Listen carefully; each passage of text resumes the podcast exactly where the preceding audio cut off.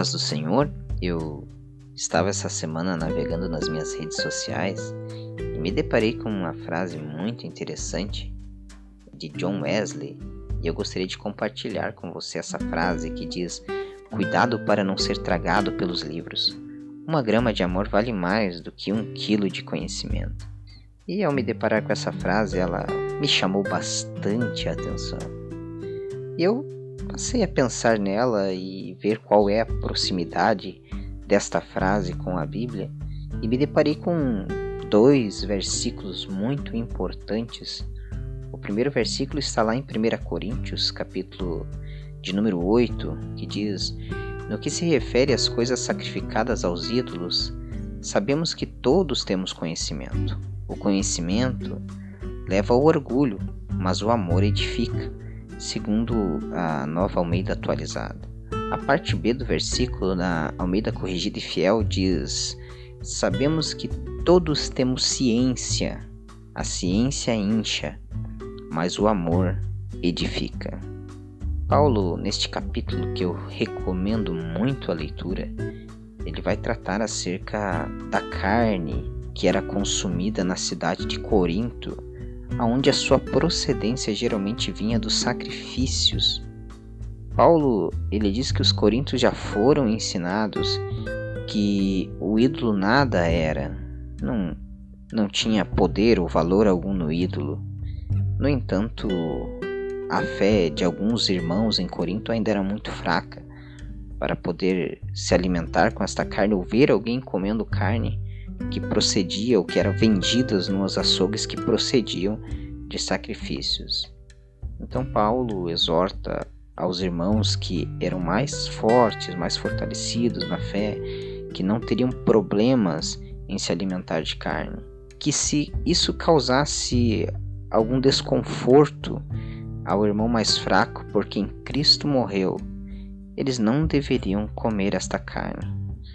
Ele diz que se o irmão, se um pecado contra um irmão é um pecado contra Cristo. O versículo de número 13 deste capítulo termina dizendo assim: E por isso, se a comida serve de escândalo ao meu irmão, nunca mais comerei carne, para que não venha escandalizá-lo.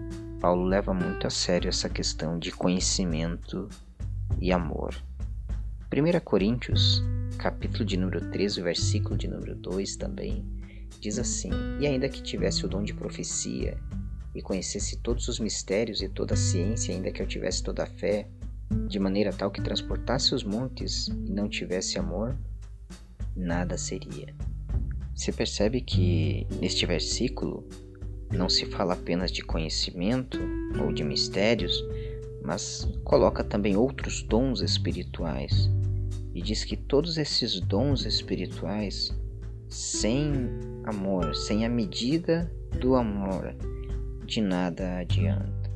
Já tive a oportunidade de ouvir alguns mestres, alguns teólogos que conheciam tanto, foi difícil de entendê-los.